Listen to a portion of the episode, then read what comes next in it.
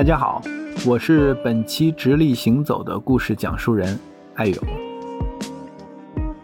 我有时候会想，就如果我回头过了很长时间再去看自己的人生的经历，然后要去打一些标签的话，我觉得《Love G Friends》肯定会是我很重的一个标签。我其实第一次接触这部美剧是在我大学的时候，然后我买过一份报纸，那是一份英文报纸，学英语用的，叫《Twenty First Century》二十一世纪。记得那个封面是 Jennifer Aniston，整个头版就是一张她的海报，然后写的 “Luckiest Girl in the World”。她那个时候应该是刚刚跟布拉德皮特在一起，然后《Friends》又特别火，所以我在那个报纸上我是第一次接触到《Friends》这部美剧。然后我在校园网里面找了很多的资源去下载，然后从我大二的时候开始追这部剧，那部剧大概那个时候还在第九季吧，就一直看这个剧，每一集我大概都看过五十遍以上，我还把音频放在当时 MP3 里经常听啊，当练英语，就所以经常睡觉、走路、坐车就听，然后经常听着傻笑，所以上一句台词出来，下一句我能够接出来。但最有意思的经历还是在二零一零年的时候，在北京遇到在朝外 SOHO 里打算开一家 Central Perk 的刚 Sir，我至今都记得那个画面，就是我走到那个还在装修的店里，然后我一下就能认出来他在做 Central Perk，然后我讲 Oh my God，我那时候在微博工作，我就当场给他开了个微博，让他开一个校内网，后来的人人网叫 SNS 这个网站。后来我们就一起来经营这个品牌。后来在上海、在广州、在深圳、在杭州，我们陆陆续续的开店，并且随着这个互联网的发展，我们从开微博到开微信的公众号，后来也开了一个淘宝店，也尝试在淘宝店上去做直播。那包括我们在深圳那个店，其实也是在一七年用一个在当时特别潮的方式，我们用众筹的方式去开了这个店。然后我印象特别深的是，在一二年我们上海店刚刚开业的时候，那个店其实是在一九一三老洋房，在哈尔滨路海伦路。其实那个时候周边还非常的破旧，人流也非常少。但突然有一段时间，就是有很多的人找到我们，陆陆续续的进来。后来我们知道，是因为在微博上，携程的官网好像是还是一个大号转了我们一篇博文，关于老友记的，关于我们这个店。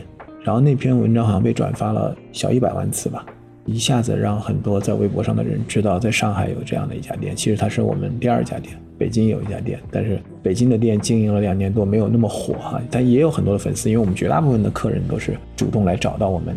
我们不是一家像很多的咖啡馆，主要去做写字楼里的生意或者是日常的人流。我们在一个写字楼的六楼，北京店，所以绝大部分的客人，尤其是很多的老外，都是主动的找到我们，听说我们慕名而来的。但直到上海那一次，我觉得借由微博的那一次非常大的一个转发数量，然后一下子把我们变成了一个用现在的话讲就是网红店，很多人来这里打卡，也是那次让我们一下子看到就整个社交传播所带来的这样的一个力量。我觉得《捞机》这部美剧其实它在全球也当然有非常多的粉丝和影响力。当时他二十周年，我去美国正好纽约在当场做他的这样的一个活动。他们相当于临时做了一个 pop up，开了一个场景的一个店，那个楼围了好多人，全球各地的粉丝过来。当然，我进去拍照喝咖啡，我当时想，这个店可能还挺粗糙的哈，还不如我们在国内做的这个店做得好。我觉得它对我来讲不仅仅是一部美剧，在于借由这个美剧，我们认识了很多很多非常简单、很善良，然后充满爱的人。那这些人都是老友记的粉丝，所以我觉得看老友记的人、喜欢老友记的人，也都是非常简单的人。那在这个咖啡馆里面，我们遇到过很多文化界的人，也遇到了很多的学生，还有人把我们这个咖啡馆当做求婚的场景、拍婚纱照的场景。我们经营这个品牌也已经有十几年了，所以有很多的当时的学生，现在都已经是自己带着孩子再回到这个店里，跟我们在微博、在微信上去留言。这么长时间，一部剧它能够有这么多的粉丝，有这么多人喜欢它，而且是非常纯粹的这种喜欢，我觉得非常的难得。所以在二一年，当这部剧他们拍了这个 Reunion 全球首播的时候，当时我们是在杭州这个店里面邀请大家到我们的店里来看这个 Reunion。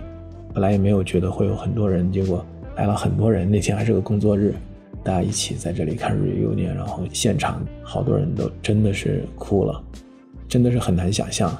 所以刚 Sir 有一次，我们当时也是录一档播客节目，然后他非常有感触，他说《老友记》是他可以毫无顾虑的介绍给他的孩子，让他的孩子让下一代去看的这样的一部美剧。我们以前也一直担心。很多七零后、八零后看《老友记》，那九零后、零零后还会不会看《老友记》？因为他们有了更多的这样的一些选择。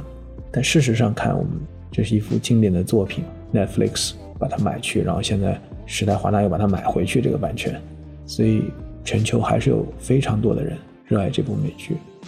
Friends 可能会是一个非常长期的一个经典，然后也会是我人生里非常重要的一个标签。直到现在，我有空我会。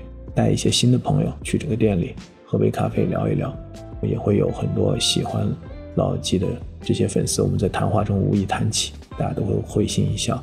我觉得他会是我人生里非常重要的一部分。本节目由创意播客厂牌 BeyondPod 的超声波制作播出。谁家玉笛暗飞声？散入春风满洛城，此夜曲中闻折柳，何人不起故园情？大家好，我是直立行走的锤总。大家好，我是阿飞。阿飞，上期我们的对谈第一期居然就上榜了。没错，说明我们的节目非常有实力啊。对。所以我们这一期是不是应该聊点更劲爆的？要不然第一次就上榜，后面不上榜，岂不是显得很丢人？出道即巅峰，那我们这次再定个小目标，要不就榜五？对，这就要看小编大人的心情了。如果小编大人听到了我们恳切的期望的话，希望能够高抬贵手，让我们再上榜。没错，这期节目就我个人看来是非常劲爆、亮点非常多的。要不就网盘见，要不就榜五见。对对对，啊，我们这期不会真的被禁播吧？嗯，那就看看我们的人性把握到底有没有像第一期理解的那么精准了。对，我觉得关键要看小宇宙的小编的胸怀和他对有价值内容的识别能力。但是我相信他是非常有这个能力的，对吧？要不然我们第一期也不会上榜的。又给自己脸上疯狂贴金。好，我们吹嘘小编，然后表达生存欲的部分结束了，我们可以进入今天的正题了。今天的正题其实是两个字，叫魔音。阿飞，你知道魔音吗？啥是魔音？我当然知道了，我要扮演那个华生的角色，代替大家。不太了解的听众来问一句：啥是魔音？我还心中一慌，我说你真的不知道，聊不下去了。嗯，这个好像不是按咱们想好的词儿说的。嗯，所以你知道魔音对吧？对，我知道。嗯，所以大家可能有些人会了解啊，但有些人可能根本就没听过这个词。这个词其实是一个舶来的词啊，它在英文里边是一个简短的单词，就是 M E M E，它的正确发音是 meme，所以有之前有时候翻译把它翻译成密母，就是寻觅的觅，母亲的母。但是这些其实不太重要，重要的是魔音到底是个啥？但是我们其实不太想做这个枯燥的概念介绍，对吧？是的。而且像我们这样的一个虽然以吹嘘小编为目的，但是最终还是回到一些严谨思考的栏目来说，刚才前面艾总讲的老友记的故事跟阿飞的这个定场诗啊，其实是有它的用意的。阿飞，你觉得我让你读这个定场诗，今天这可是李白写的诗啊，拿这个定场诗出来读，你觉得有啥寓意不？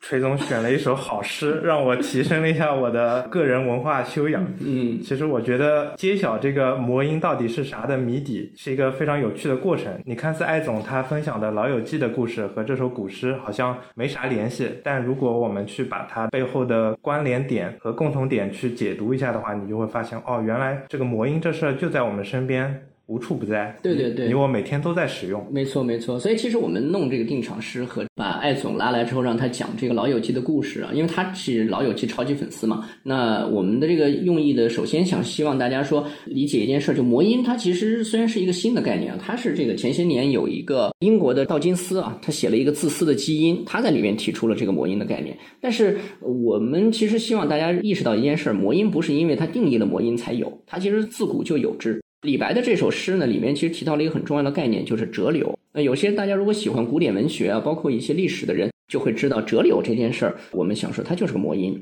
啊，就是它其实就是古代人送别的时候啊，要折下柳枝送给自己这个要送别的亲友。那代表一个是留啊，就是依依不舍嘛；另外一个呢，就是柳也据说是可以驱魔呀。分别之后走上自己的这个旅程，希望能够平安顺利。阿飞，你看那个《老友记》吗？我没看过《老友记》，但我知道它最近在 B 站上架了。看的人多吗？看的人好像没有我想象中那么多。嗯，所以这个话要让艾老板听到之后会伤心的。嗯嗯，他觉得这是一个永恒的经典嘛。但是我们想说的是，你看艾老板的故事里边讲到了一个很有意思的点，就跟我们想说的这个折柳是一样。诗里一写折柳呢，大家知道这就是送别诗。古代人也喜欢玩谐音梗，这么早就开始玩了。对对对，当年就开始玩谐音了。所以我们今天写点谐音梗，这个你看连李白都谐音梗，太合理了。对我们太合理了。听到折柳就知道是送别，而在《老友记》的故事里呢，其实看到了一些物件，一个家具，一幅画啊，一个场景，他就马上知道说，哎，这不是《老友记》的主题酒吧吗？所以我们想说，魔音是啥呢？魔音其实它就是建立在一种信息基础上的能量。为什么说它是能量呢？就是信息在传达到大脑中之后啊，它会马上带动一系列的联想、思考和一种行为上的大家的共鸣。那像今天，比如说，我们就有很多的其实这种魔音的展现。所以为什么今天我们要聊魔音呢？就是今天大家在我们的节目里，会听到很多的，就是大家非常熟悉的身边发生的这些事儿啊，包括说每天都在使用的一些这种信息的这个手段和方式，其实都有可能你不知不觉的就在参与一些魔音。比如说最近那个，我看阿飞你特爱用一个表情包，是吧？就是那个退退退是吧？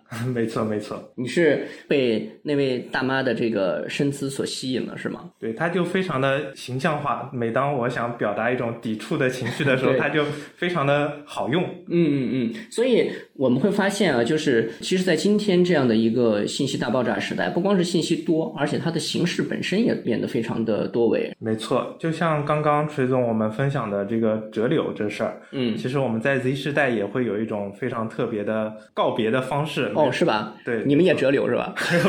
柳都被折光了。对 对对，柳被折光。当年灞桥边的这个柳，因为长安城外这个送的人太多了，是吧？然后都已经破坏树木了，都。我们现在都用比较环保的方式去告别。你们怎么告别？你们也不经常告别嘛？朋友逃离北上广是吧？直接订机票飞走了。没有，就在疫情还没有那么严重的时候，我们线下会经常聚会嘛。那聚会的话，也会经常去 KTV。那我就举个例子，在 KTV 大家唱完歌要散场的时候，我们这时候会有一个比较有意思的告别仪式。嗯，首先是我们会点两首歌，第一首歌是《难忘今宵》。你们这是 Z 时代，Z 时代也看春晚哦，对对对。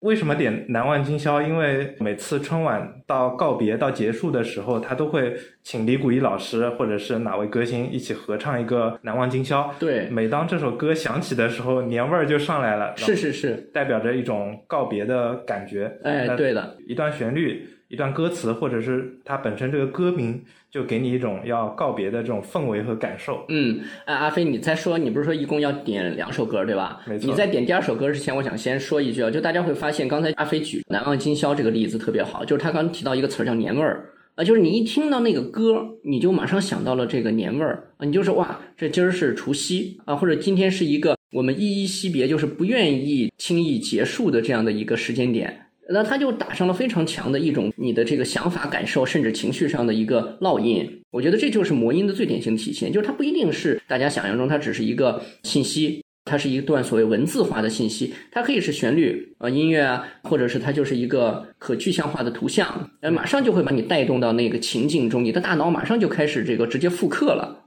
那你们第二个歌点什么呀？第二首歌叫《情歌王》，不知道锤总听过没有？没听过。与其说称之它为一首歌，不如说它是一个串烧，因为它这首歌的长度长达足足十二分钟。哦，我知道古巨基唱的，对吧？啊，这个歌王我可能听过，但是我不知道他的名儿啊，所以这个叫情歌王。没错。那十二分钟代表什么？代表大家更依依不舍，是吧？其实是我们在更功利的层面，因为每次 KTV 结束了，你要去续钟的话，那你又得加钱。但是它一般的规则是会让你把最后一首歌唱完，所以我们就会在《难忘今宵》后面再加上一首《情歌王》，卡着底儿。这样的话，我们就能够多薅那十二分钟的羊毛，又可以把这首歌给唱完。明白了，明白了啊！原来是为了薅羊毛。哦，好的，好的。那我们回到魔音这事儿，刚才这个难忘今宵这个事儿，其实我刚刚说它很典型啊。然后你会发现，其实我们以前其实就是这种短链化。比如说我们刚才提难忘今宵，一提这四个字儿，你马上就知道了啊，一下就被带入了。所以呢，今天这种互联网时代，包括说都不用说话了，一幅图就已经表达一切了，对吧？没错。就这种情况呢，其实造成一个特点，就是说短链化，大家表达的越来越短啊，非常的简洁啊，特别的短。所以呢，包括以前其实像什么个性签名档啊什么的，里面我记得那时候 QQ 大家的签名档也是一种魔音。这也是跟魔音的传播规律有关嘛，因为它为了要更好的传播繁殖，那肯定是越短传播的效率也越高。对，所以大家就会听到一个很重要的词，就叫繁殖。因为魔音呢，为什么被翻译成魔音？这里我们就可以去解释一下了。它指的是信息本身啊，其实具有了一种它自发的要去不断衍生发展啊，就像生长一样的这种力量。这其实是一个很重大的能量。我们生活在一个。超级的这个信息社会，所以你如果不理解魔音的话，你相当于没有活过。魔音这个词啊，你会发现它是跟我们熟悉的基因是相对的啊，去谈的这样的一个概念。所以魔音跟基因在某种程度上是一样的，就它就是一个自己去寻找适合的生长空间，且会希望不断的去发展壮大的这样的一种有生命的呃一种能量。所以大家千万不要把魔音只当成是梗，我觉得这个其实是太片面的。包括基因的这个英文 G E N E，嗯，和魔音的英文 M E M E，它的造词的格式也是一样，对，逻辑也是一样的。所以其实我们就会发现，刚才咱们说短链化啊，就是魔音会越来越短，短化了之后呢，就便于它的快速的这种生长和传播。包括我现在最喜欢用的那个退退退表情，对对对，我觉得比退退退还有一个更短的，就是加一。就这更要命，就是好多我现在在群里，有时候大家喝下午茶，说今儿下午喝什么，好多人在下面，就是一个人点完之后，其他人就在那加一加一。就我觉得这其实也是一个挺妖魔的，就是它也是一种魔音，连说我跟他一样，或者说我也点这个都懒得说，就直接加一就完了。加一不能更赞同，对 对对，现学现用了。所以我觉得短链化之下呢，其实带来两个问题，一个呢就是短命化，因为你的信息很短，而且呢其他的这个层出不穷的新的内容又很多。所以呢，很多的魔音其实没活多久也就结束了。我觉得可以问一下现在在听的听众，蓝瘦香菇这个魔音，大家还记得吗？我说实话啊，可能有些人都没有接触到这个魔音。对，还没有接触到这个魔音就已经去世了。对对对，你想当年咱们一开头说的这个故事啊，《老友记》它已经这个有几十年的时间了，对吧？那折柳这件事更牛了，对吧？那都已经是上千年了，那它已经变成一个所谓咱们叫典故。典故呢，其实就是魔音嘛。但是今天的魔音越来越短命了。我给不知道蓝瘦香菇是什么的朋友们科普一下，嗯，它其实就是难受、想哭的一个谐音，表达了一种非常难过的情绪。那今天用啥呢？今天就用 emo emo。哦，OK，所以你看，魔音其实也有这种所谓，就像基因一样，它也有这种进化。是的，呃，它从其他的词突然又转化成了新的词，就变成了所谓 emo 了啊。今天我 emo 了，不再说这个蓝瘦香菇了。所以呢，其实这里面反映一件事，就是魔音本身呢，它代表了一种时尚感，就好像你今天用了这个魔音的一些内容信息去表达自己，就意味着呢，你是活在当下的。你是活在这个时代里的，你没有被他这个甩下车，而不是一个过时的人。因为我们生活在信息时代嘛，那我们就一定希望是信息上面我们最好首先是不要过时。另外一个问题呢，我觉得就是短程化。所谓短程化呢，就是正是因为这个魔音越来越短，然后呢，他想触发你的那个想象越来越直接，所以呢，它带来的一个问题啊，我觉得就是大家都不太在深度思考了。都开始玩这个，我们叫做大脑浅层化了。因为阿飞，你知道吗？大脑这玩意儿是分层，怎么个分层法？表层、里层？哎，差不多，就是我们经常说，区别于动物，其实是大脑皮层嘛。大脑皮层其实是负责这个所谓深度思考的啊，是人类真正变成所谓的生命之光的创造世界的这个关键所在。但是呢，大自然给人类保留了底层的这个大脑思维，就是它是什么呢？就是它是一种应激反应。你比如说这地方很热，那我就得避一避，对吧？我避去一个阴凉的地方啊，或者突然有一辆自行车朝我冲来，或者一只这个恶犬，对吧？向我扑来，那我得赶快躲。因为在这个层面呢，其实是来自于当年丛林的时候。原始人面对威胁的时候，他得即时的去应激，而不是说再需要去深度思考。你马上就能想象一件事，就今天为什么咱们经常在各种论坛，甭管是聊足球还是聊什么的地方，都有这个所谓的键盘侠嘛？是的。但咱们经常说这种无脑喷，其实我是特别反感这种群体的，就是它其实带来的很大的一个起因，就是说它不具备任何的深度思考，它就是利用一些魔音说了这个啊，它就是这样，然后呢带动大家的一种所谓的激发。这是我们接下来一会儿马上要说的，就是它首先激发的是什么呢？就是情绪，对吧？因为它都很短嘛。就给你贴标签了，一旦你发现这个标签，就不加思索，直接往他那怼。对，你就认为说他就是这样的，对吧？这件事它本身它就是这么回事儿。当然呢，今天我觉得有一个好的地方是说，因为信息扁平化了，然后大家呢，但更多的时候还是有自己发声的机会。所以呢，这也要求大家其实是应该多维度的去了解一件事儿，是吧？不要轻易的被一些魔音或者概念就带着跑了。对，凡事儿不是非黑即白的。我发现现在互联网上很多时候都存在着一种二极管的现象，嗯你要么是 A，要么是 B，根本就不存在一个中间态的情况。没错，二极管这件事儿呢，我觉得其实不光是因为这个信息的这个人传人造成的，很大的一个因素，我认为也是今天这个大数据造成的，就是咱们彼此之间传递的魔音，很多的时候其实是大数据在背后变成了一只无形的手，因为它是信息生命体，所以呢，操纵信息最厉害的大数据就自然变成了信息生命体真正的所谓亲爹亲妈，就它其实能够左右它的生长的曲线。就这件事儿，我觉得其实是需要引起任何的，不管是一个看信息的人，还是一个从事信息职业的从业者，都应该是有足够重视的。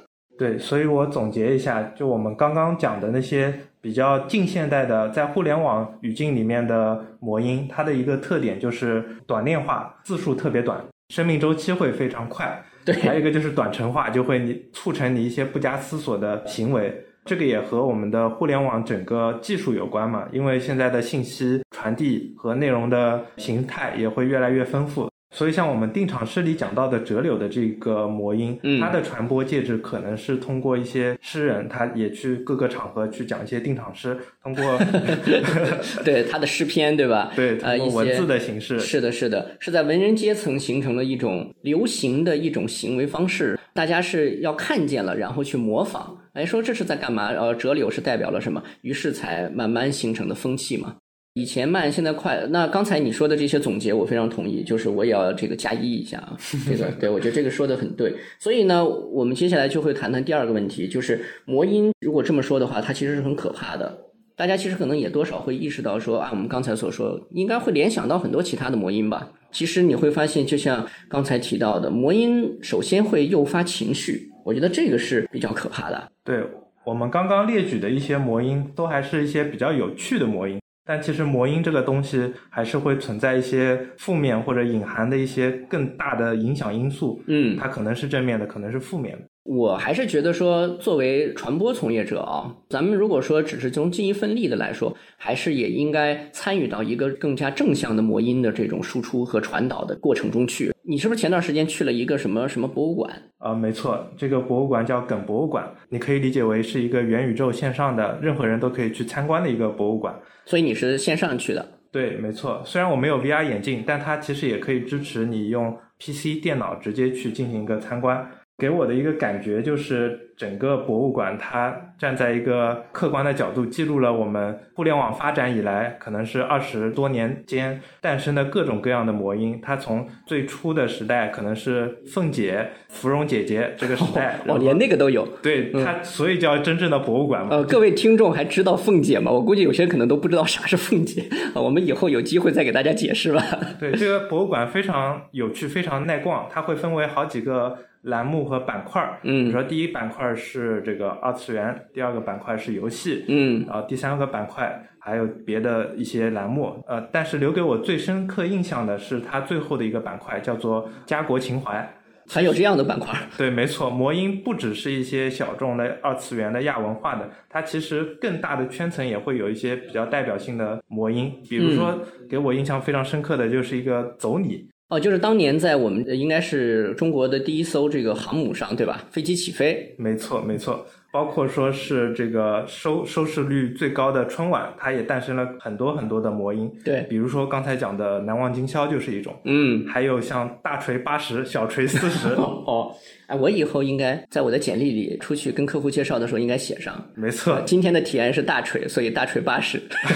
签名档可以改一改。对你刚刚不是说这个家国情怀吗？没错就是梗或者说魔音啊，如果它能够被正向化的去驱动和表达啊，其实是一个很有价值的东西的。呃，你记不记得以前可能年轻的听众印象会没有那么深了？就是希望工程。希望工程其实在中国推进了有几十年的时间，而且呢，汇集到一大批在山区啊这种欠发达地区的孩子们啊，让他们有机会能够上学。大家还记得当年希望工程海报上的那双大眼睛吗？我觉得希望工程的大眼睛其实就是当年最具打动力的一个魔音。说实话，我自己当时还在上学，但是呢，我身边的人，我的同学，包括父母，很多父母的朋友，当时看到这个宣传画之后，第一的反应都是希望能够为希望工程去尽一份力，因为那个女孩子这样的一双大眼睛趴在一个书桌上啊，在一个看上去条件很简陋的教室里，那个整个的氛围和那双眼睛所蕴含的一种对未来的期望和一种恳求的状态啊，真的是让人永远难忘。你再多的公关稿，再多的文章，可能都不及这么一张照片，这么一个大眼睛给你带来的动力和感受。是的，是的。我们一方面要去看魔音，它有可能产生的这种情绪调动的可怕之处，但另外一方面，你会意识到，会擅长使用魔音的人，其实会把它用在一些积极有价值的地方。说到这儿，我想到一个特别神奇的老外，就是这人叫马克思。阿飞，你知道不？呃，我之前去查阅了一下他资料，发现这人真的了不得。对，这是一个很神奇的家伙。就是马克思呢，其实是南美的一位革命者啊，是现代的一个革命领袖。他其实是在墨西哥，主要的这个活动的区域是在墨西哥。很多人其实说马克思本身这三个字可能就是个魔音，因为好像不存在这么个人啊，就他甚至不是代表一个人，他可能是一个集体创作了、虚拟了这样的一个人物形象。但是当然呢，当他出现在公众面前的时候，他会有一个非常特定的一个形象，比如说戴着墨镜啊，啊有一些自己的装扮装饰。其实他自己本身，他的人第一这个生命就变成了一个魔音。然后第二呢，就是他最厉害的一件事儿，就他搞了一个叫做起义秀。就大家一听起义，农民起义啊，但是他把这个起义玩成了一场秀，就非常强大。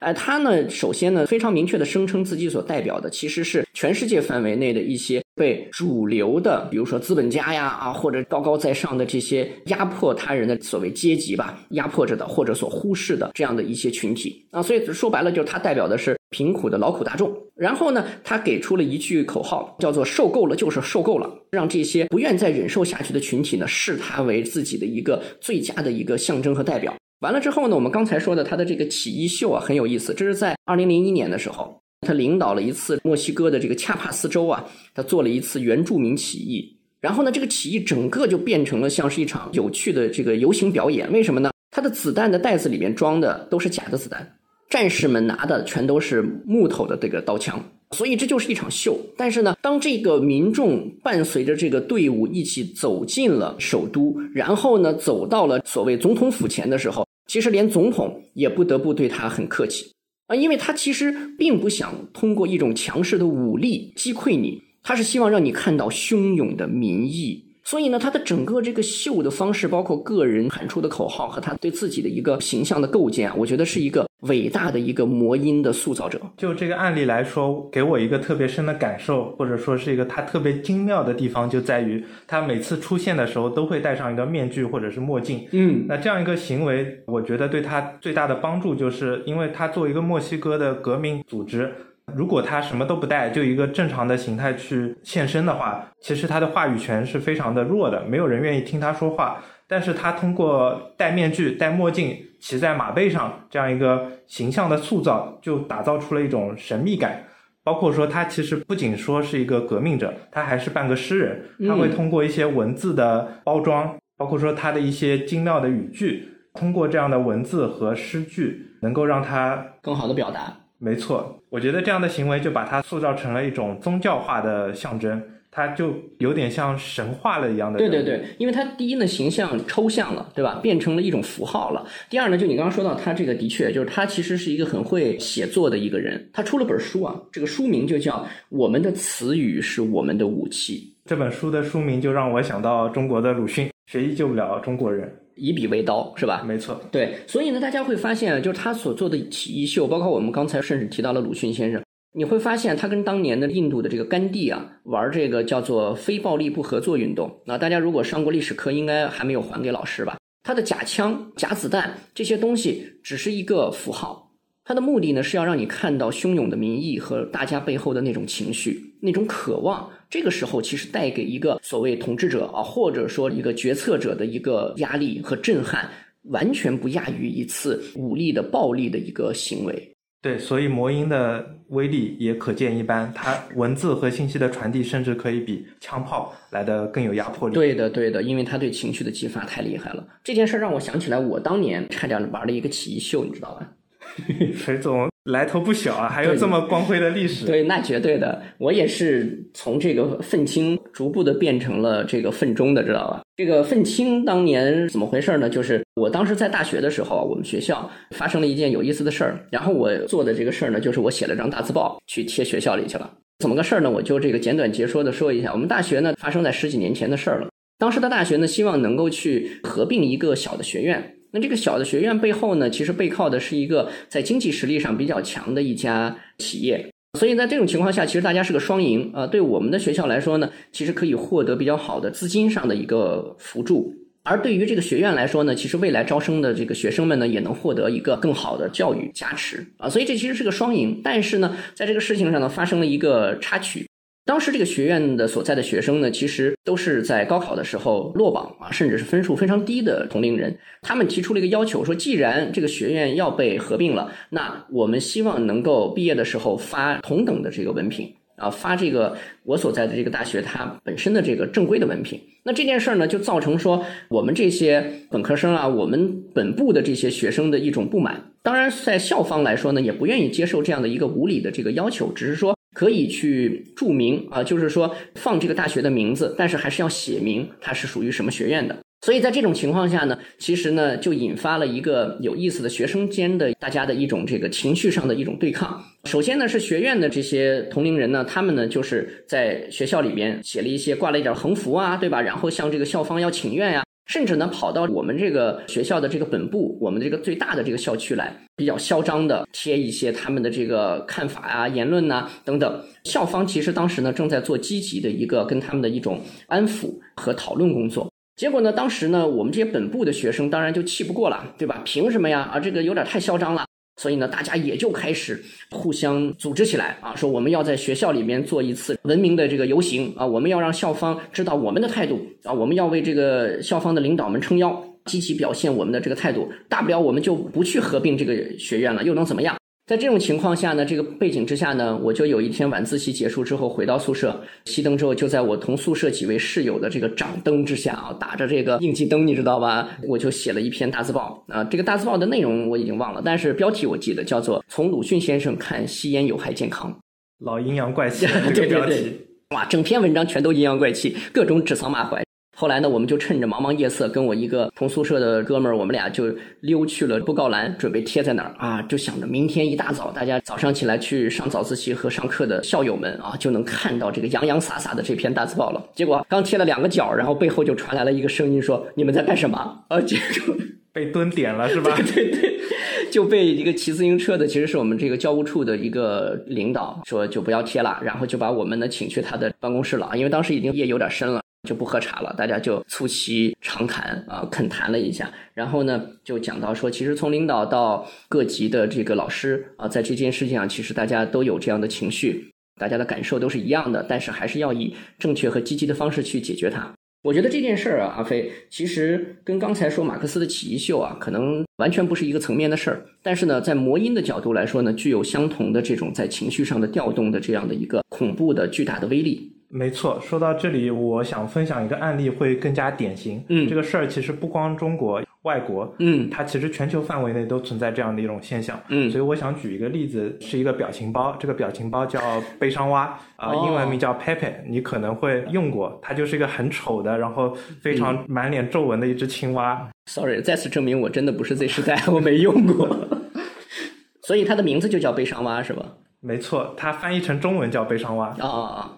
它的起源是一个外国的论坛网友，他发布了一个漫画，本意是想通过这只青蛙去以一种自嘲的心态表达自己在生活当中的不如意、烦恼、困境，就有点像 emo 的这种感觉。当他发布了这则漫画形象以后，大家就会产生一种非常强大的共鸣，说：“哎，我也是这样。”于是大家就疯狂的去二创这个 IP，这个漫画形象就越来越火。嗯，火到什么程度？当年奥巴马、希拉里他们搞政治大战，他们也沿用了这个形象去做了一些呃宣传的图册。OK，啊，包括说国内香港，他们有一些政治人士也会使用这个形象去表达一些自己的观点。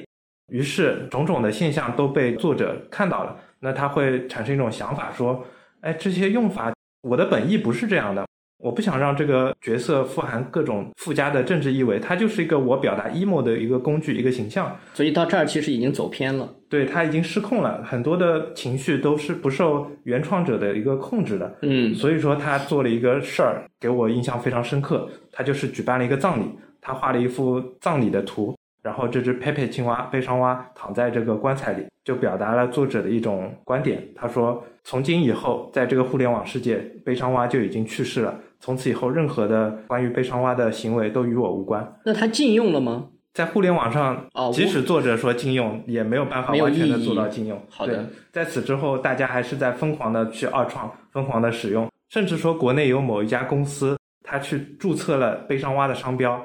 你可以去搜索，包括说七夕节，他都会用这个形象去做一些营销活动，做一些商业活动去盈利。OK，但其实现在任何的一些使用方法都已经失去了作者创作这个形象的一个初衷。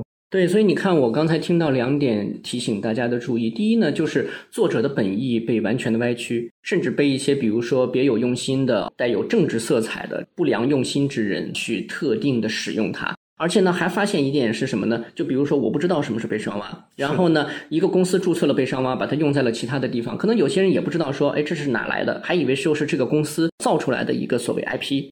所以在这种情况下，就说明在今天这样的一个信息大潮之下，第一，本意和距离最后的那个使用之间，可能是十万八千里的。第二呢，被一些特定的想法和意图去操控的魔音，其实大家要格外的擦亮双眼去辨别和注意，因为你很有可能被卷入到一种我们刚才说的情绪里。其实每个人都有情绪，没问题。像我刚才说，我在一个学生时代，在情绪之中，我去写了一张大字报，但是呢，好在被及时制止，因为这件事情就像刚才我们说南美墨西哥的马克思的例子，他其实是一个很有智慧的人。他并不打算掀起一种社会的动荡和一种所谓暴动，他只是为了能够有一个合理的一种表达方式，并且呢，让这个相关的人引起他们足够的重视。所以我想说的是，我们处于一个魔音的时代。第一，要强化自己的辨别能力；第二呢，我们可以有情绪，但是千万不要让自己变成一个情绪暴徒。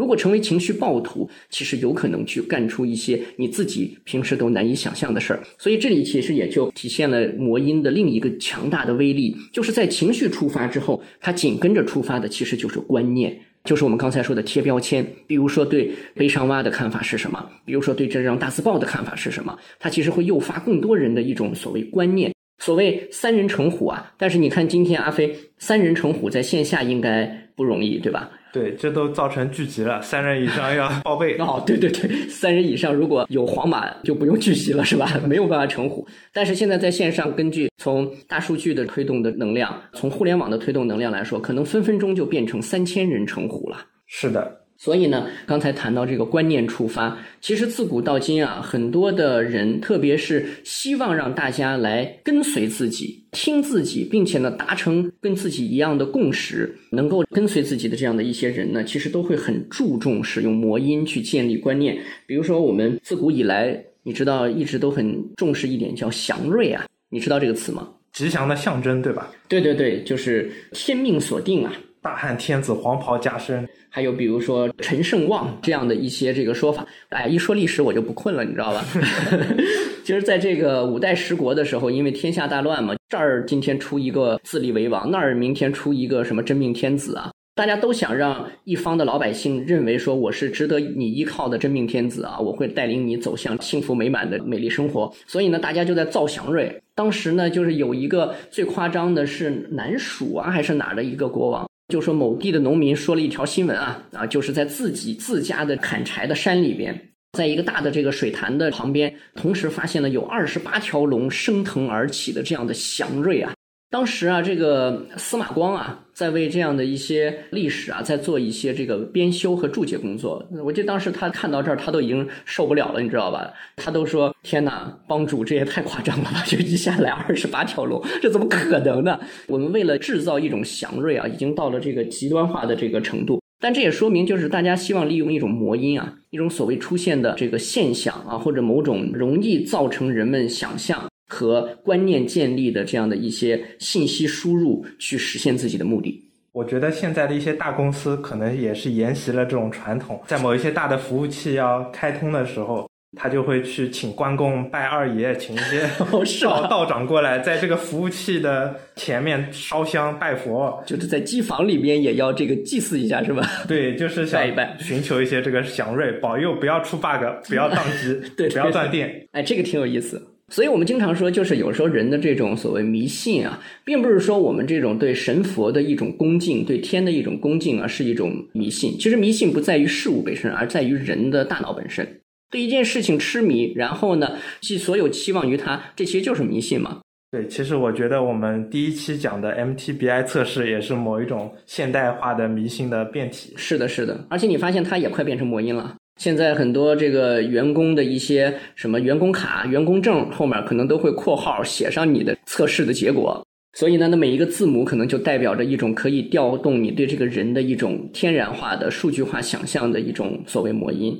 那所以呢，这是观点的出发，但最后的一个可怕的威力呢，是在于就像刚才马克思啊。等等，这样的一些行为方式所带来的结果是什么呢？就是一个群体的意识和行为的触发。我觉得这个是很可怕的。没错，就是一步一步进一步的去做深化，先是触发你的情绪，再去给你建立一个观点，最后就通过这个观点实现了一种行为。对，就是大家可以跟着我一起去完成这件事儿了。所以大家在情绪和观念建立的调动之下，再去做这件事儿的这种主观的一个意愿就会强很多。哎。你知道历史上我觉得最会用魔音的浪漫主义者是谁吗？不知道，超浪漫了。我觉得现在拿个花去跪在那儿求婚特没劲。我们在古代就有一位 伟大的帝王，就曾经利用魔音完成了爱的奉献，就是烽火戏诸侯，知道吧？哦，明白了，明白了。嗯，其实你说这个点亮烽火台上的烽火，这就是魔音啊！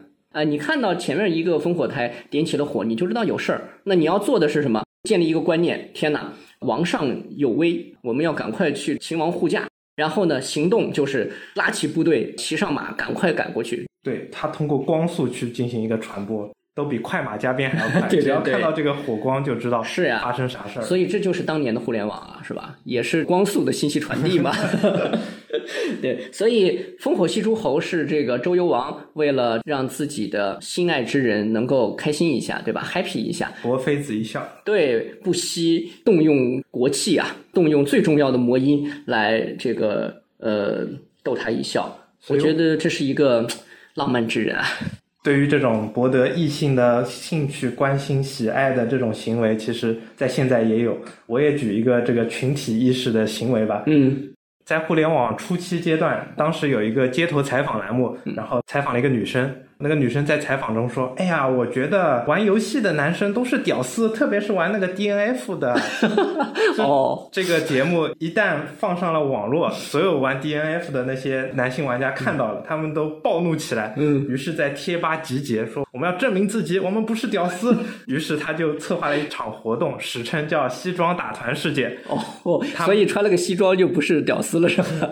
没错，他们约定了某一天在线下网吧集合，所有男性玩。家穿上自己无论是买来的还是借来的西装，通通到线下集合，这个场面是非常的壮观。嗯，这个其实很危险，你知道吧？万一哪个西装打团的人，然后发现在那儿抬起双手的时候，胳膊上的那个西装的标签没撕，只能证明说果然还是屌丝，是吧？对，呃，这个挺有意思。这个我觉得有点像刚才咱们说马克思戴墨镜，还有八十年代就是崔健啊、唐朝黑豹啊这样的摇滚乐队雄起的时代。包括再早一点，七十年代末，中国的这个年轻人们，也就是我们的这个父母一代，对吧？或者兄长一代，他们的这个青春的记忆，其实就是大录音机、墨镜。我妈给我分享的案例就是当时看这个费翔在春晚上面，然后像 disco 舞厅一样，第一次带来了这种一把火丰厚的视觉盛宴，对对对然后就喇叭裤各种就来了，爆炸是的，是的。。所以我们其实只能说，自古到今，自有人开始就有了魔音时代。只是那个时候的魔音呢，它的传输效率和它的形态呢会比较单一，包括效率比较低。但今天呢，这个时代让整个的魔音的力量和它的产生作用的号召力啊，都变得无与伦比。其实说起这件事儿啊，我又想起另外一个好玩的魔音，就是我去年跑去参加草莓音乐节啊。虽然我当时也想自诩为摇滚老炮儿，因为当年其实这个崔健当年去兰州办演唱会的时候，我当时可是逃课，我作为优等生啊，居然逃课跑去跟我哥去听了崔健的演唱会。有没有抢到第一排的头等席？没有，他当时把他的皮鞋给丢了，你知道吗？人太多了，然后蹦着蹦着，脚底下就不知道是谁的鞋了。呃，对，所以这都是当时留下的印象。结果去年我去参加这个草莓音乐节，然后我就会发现大家都有相同的一些手势。不同的人出来之后，都有一些特定的粉丝群体喊着他们的一些绰号，或者做着一些整齐划一的行为。我觉得这也挺神奇的，这也是一种典型的魔音啊。对，就是粉丝集体的一种，不管是手势、动作也好，都是一种粉丝的象征和标签。对对对对对，所以你去听演唱会吗？我偶尔会听演唱会，我也会发现有这种集体性的行为非常有意思，因为我也不算是一个深度的追星爱好者。我之前去听了一个日本乐队，是唱《你的名字》主题曲的那个乐队，哦叫 Lad Wings。哇，我超喜欢那个歌。哎呀，锤总，我们是找到共同话题了。对对对，我也是老二次元了，好吧？对，就是他在上海梅奔举办了一场演唱会。嗯，当他结束的时候，因为演唱会结束基本上都会有 encore 环节嘛啥叫 encore 环节？，encore 就是再来一曲，哦返场对，没错。一般正常的 encore 环节就是大家聚在一起，举着荧光棒喊 encore encore。但是我当时听这个 Lad Wimps，然后我也不知道里面的粉丝的规矩，我就突然听到周围的人共同轻声唱起了某首歌，嗯，我都不知道是为啥。这首歌到底是啥？因为我当时不是深度粉丝嘛，嗯后来经过了了解和调查以后，我才发现这首歌是粉丝群体约定俗成的。一旦你唱起这首歌，就是相当于代表着呼唤着这个乐队进行一个返场的工作。哦，明白了，就是代表着召唤神龙是吧？对，没错。再来一个是吧？对，其实不同的明星、不同的追星的群体都会有不同的象征性的标识。比如说，我听说五月天的乐队，他们的粉丝如果在演唱会的时候要求 uncle，那他们就会喊加班，请五月天回来加班。我要是五月天这个演唱会现场的保安的话，我会吓死，你知道吗？凭什么呀？都已经这么晚了，还要加班，我还活不活？不过这里边其实有一个特别重要的，就是魔音带来的一个很强大的效应啊。除了咱们刚才说的情绪触发、观念触发和意识行为触发，它很重要的是在于它的定语就是群。它其实会形成群落，就是我跟你，咱们都玩这个梗，咱们聊的都是这个，都是用这首歌来换回它，让它来返场。就说明咱俩是一路人，咱们是一群人，所以这种群体的这种感觉，像帮派一样的这个效应，我觉得对魔音的这个作用来说啊，是一个非常对社会、对圈层影响最大的一个作用所在。对我们在这儿分享的这个群体的概念，可能大家会认知没有那么鲜明，那么有些模糊。嗯在我这儿，我特别想举一个例子，是嗯我压箱底珍藏多年的案例。为了上榜拼了，对，我想分享的这个案例，它发生在国外的一个论坛，叫 Reddit 论坛，它有点像国内的天涯或者微博。OK，呃你还知道天涯？那当然知道了，天哪！我作为互联网的这个 游荡分子，呃对对对啥不知道呀？当时就是在一个板块叫 r slash place，有人官方发起了这样的一个活动，这个活动叫做像素战争。是某一年的愚人节发起的活动。这个玩法是怎么玩呢？就是你每个人代表一个像素点，你可以在这个一千乘一千的空白画布上面进行你的绘画。你可以把这个像素点变成各种颜色，点缀在这个像素画布上。这就造成了什么结果呢？你每个人都变成了一个社群里的点。那你通过号召自己相同群落的人群，比如说，走，我们一起喜欢二次元的，去画布上面去画一个二次元的头像，然后大家一呼百应，一人画一个点，然后积少成多，聚沙成塔，就画成了一个完整的图像。哦，所以这个其实就有点像说，在一片处女地上面，大家在抢地盘儿，是吧？没错，嗯可以把它看成一个互联网的发展的简史。我分享一下整个画布的演变过程吧。嗯，一开始大家天然的会以自己的国家或者是民族做一个代表象征，我画我国家的国旗上去，所以一开始大家都是伪光正，对伪光正的。后来的话，因为它是一个比较二次元的论坛嘛，Reddit，嗯，所以说会有一些音乐游戏啊，或者是一些撸啊撸啊、DOTA 啊都会往上画，小群落就来了。对，我想举的一个里面特别有意思的环节就是。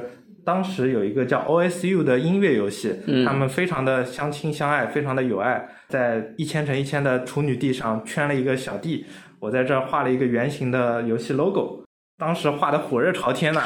这时候有一个 YouTube 的主播，他也上来看到了，说：“哎，他们在干什么？好像挺有意思，这一块地方挺大的，要不我我就把我们的头像盖在上面嘛。”他就是一句无心之举，说了一句话，结果当时的 YouTube 他的粉丝就一呼百应。说哎，主播说了，大家去冲啊，赶紧把这个圆形 logo OSU 的地盘给占了。于是就像病毒一样，原来是一个非常完美的圆形，粉色的圆形，结果就变成一粒一粒黑色的点，像病毒一样不断的覆盖在上面。嗯，就 OSU 的这些论坛的网友都不知道发生了啥事儿，为啥我们的 就被攻击了？对。这时候，这个 YouTube 主播也才意识到说这事儿好像嗯影响不太好，于是他就暂停了，说网友们别去攻击了，我们换块地，这一千乘一千这么大的地盘，我们 有的是地方，对。但是那些网友才不听他的话，才不买单，他们依旧在通过各种脚本或者是人力，不断的去占领这个地盘。但好在最后的好的结果是，他们可能玩腻了或者怎么样，于是就走了。最后还是保留下了一个相对完整的这个 OSU 的这个音乐游戏的 logo。这个案例还是挺有意思的。这这个案例非常有代表性，大家能够听到魔音的可怕之处。第一呢，就是误读，就是一个人做的事情被完全的误解，而且呢，这种误解呢不容你再去做纠正和分辨。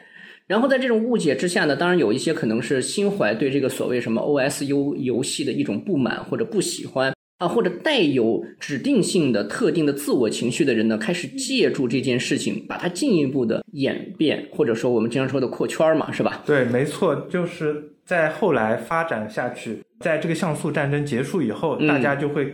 有一种意识说给玩这个游戏的人贴上标签了，说玩这个游戏的都是日漫痴，都是屌丝。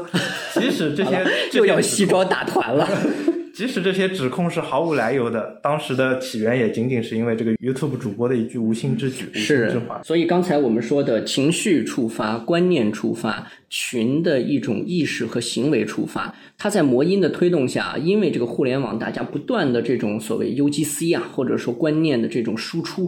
不断的添油加醋和自己的看法的这个输入，他就开始逐渐的像滚雪球一样，不断的在这个体系里循环。观念又引发了行为，行为又卷入了更多的情绪，所以这件事就自然会来到我们今天要谈的最后一个话题，就是我说它叫魔音离魔音有多远？后面的这个魔音的魔呢，不是这个模型的魔啊，不是本身的这个概念，而是魔鬼的魔。大家其实从我们刚才说的这些例子中能感受到一点，就是。它开始被魔化了，是这个谐音梗特别好，嗯，加一，对，就是在这样的一种魔化的情况下呢，自然我们就会想到一件事儿：我们到底该怎么样来管控魔音呢？是的，它是一个能量非常大的信息载体，而且呢，这个信息载体带有极强的这种不可预测的所谓煽动性和推动力。但我觉得很有意思的地方是什么呢？这可能是对今天的，不管是我们经常说的。有关部门就是这个监管机构和我们日常，哪怕只是作为一个版主啊，或者是一个社区，希望能够维护它良性信息交互的一个管理者，其实都面对着这样的一个困境，就是我们到底应该怎么样有效的去疏导、去理解，并且去引导、控制所谓的正向的魔音的生成，并且呢，去遏制一些不良的，会造成一些糟糕的或者不可预测的这个后果的一些魔音的生成。但在这件事上，我觉得其实今天的管理者，包括说我们承担这样职责的人，其实是蛮难的。赌不如输，但你一味的赌，其实也没有办法根本上的解决问题。对啊，大家会发现今天的我们说这个四零四是有意思的地方是四零四本身都快成魔音了。屠龙者终成为龙。对，你知道这个历史上卖的最好的书是啥书吗？是禁书对吧？对，越禁越卖，就是这其实是一种人的心态啊，人有这种猎奇感嘛。就本来可能没什么事儿，但是你把它四零四了，然后有些人反而愿意去探寻说到底怎么回事啊？你跟我讲讲怎么回事，然后自己去翻。所以这其实是一种人性。我觉得人性在任何的一个历史时期都会表现出这样的一个特点，就是你想完全去遏制它呢，是不太容易的，是蛮难的。但是呢，可能需要一些聪明的、恰当的做法去引导。说到禁书这个话题，你不困了是吧？我不困了。我们的节目会不会四零四？就看我们这个游走在违禁的边缘，说明我们这期节目的干货还是特别足的。是的，其实说到禁书这个话题，别乐呀，抑制不住了。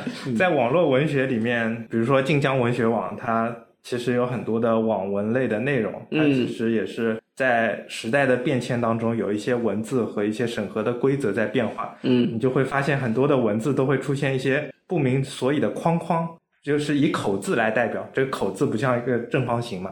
啊，就是一个一个空格。对，像马赛克一样。哦，文字马赛克。对，文字马赛克，这就导致一个现象，就是有些晋江网文或者是其他平台上的文字，你会看不懂。嗯，一个很正常的文字，你抠掉了两个字，你就根本没法去理解。嗯，那我举个例子，锤总来猜一下，我想说的原文是啥意思？你是在给我挖坑？我觉得，你说。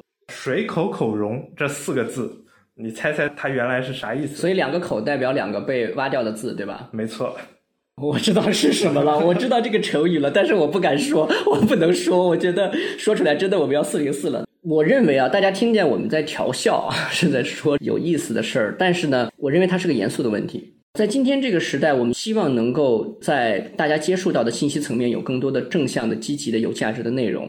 然后呢？因为海量的信息的存在，我们可能必须得依靠机器、电脑帮助我们系统或者算法去提前审核。对，去做提前审核。但这个时候呢，其实不可避免的是什么呢？就是它有一种硬性的一刀切式的这种做法。是的，这种一刀切呢，其实是一种无奈之举。但是呢，在我们的这个观者的层面啊，可能会把它当成是一种所谓的防卫过当啊，觉得说是不是有点这个防的太狠了。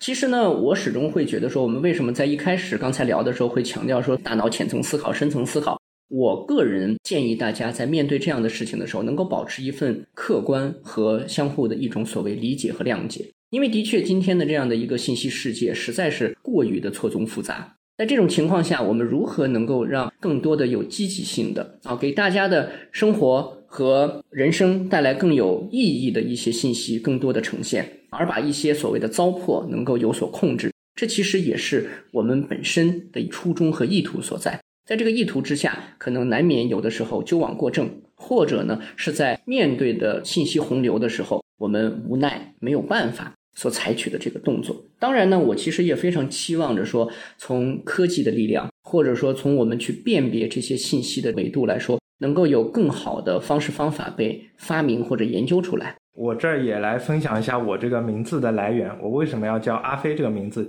有一部分我的私心和我的愿望在。嗯，因为阿飞就是代表着一种呃流氓闲散人员，他游走在各个漫无目的的街道上面，流动的忙。是的，所以我也希望我能成为一个这样在互联网上四处游走，不被困在某一个单独的信息茧房里面。我可以去看看各个圈层、不同文化的内容、各种观点。这样的话，可以从多维度的去解读一个话题，而不是说仅凭一个聊天截图，我就去生成了自己的一个观念。是啊，今天很多的我们说，有时候是谣言，有的时候是一些片面之词，放上来了一个聊天的截图，但可能要么也只能证明。或者说，只能印证的是所谓一家之言而，是一种片面的看法。甚至呢，我们知道今天其实是有一种东西叫做聊天生成器的。没错。所以你所看到的聊天，是不是真的是由人之间的交互来产生的呢？可能都是未必的。比如说，我伪造一个我和锤总的聊天记录，说要给我涨薪了，我去发给 HR。假如说他没有这个辨识的警惕心的话，他就给我涨薪了，那我的目的就达到了。你的电脑一会儿拿来我看一下啊，有没有聊天生成器？我需要引起警觉。好，在今天节目最后尾声的时候，其实我们来收拢一下，就像刚才阿飞说的，这个阿飞这个名字啊，游走于街市之间。去观看人情冷暖和去接触到真实的生活。我想今天在互联网的这个世界里，我们也需要有这样的自己的一种自觉，保持理智，保持独立思考，对，保持对世界的一个更加多元的、多维度的一种观察和理解，不要轻易被魔音所带动的情绪所左右。对，虽然我不知道我们的节目能够带来多少的力量，让多少的人起到这个观点的转变，但我希望大家拥有这个意识，就可以去抵抵抗大数据给你带来的思维茧房。对的，我们能够带动多少人，就看小宇宙的小编了。让我们上榜，我们就能发挥更大的力量。嗯，开始各种威逼利诱，对对对，无耻之徒。好，那最后其实就会说，在这个魔音的这样的一大堆的我们的这个讨论之中，形成的两个看法，就是我们到底该怎么面对魔音，怎么做呢？我们总结了两点。第一点呢，我们觉得在完成自己的所谓社会责任之前，大家先应该能够树立并且承担起自己的社媒责任。人人都是自媒体。对，每一个人今天都是媒体，每一个人都是魔音这样的一个信息化的生物，能够生长成为庞然大物，能够变得强大，甚至是邪恶的其中的一份子，完全取决于在我们的主观、我们的智识之上，如何去理解并且恰当的使用和传递它。这是跟每一个人、每一个品牌、每一家负责进行传播工作的公司都息息相关的一种现代的操守。第二件事呢，可能就是不管是品牌还是个人，我们都应该充分的保持自我的智识啊，智慧的智，认识的识。我们只有能够不断的强化自己深度思考的能力，观看世界的角度，以及建立起来的所谓相互之间的同理心，这个社会、这个世界才能够真正的实现一种所谓文明的共创。所以每个人都不是局外人，每个人都是魔音的一份子。好，我是直立行走的锤总。我是阿飞，我们下期再见。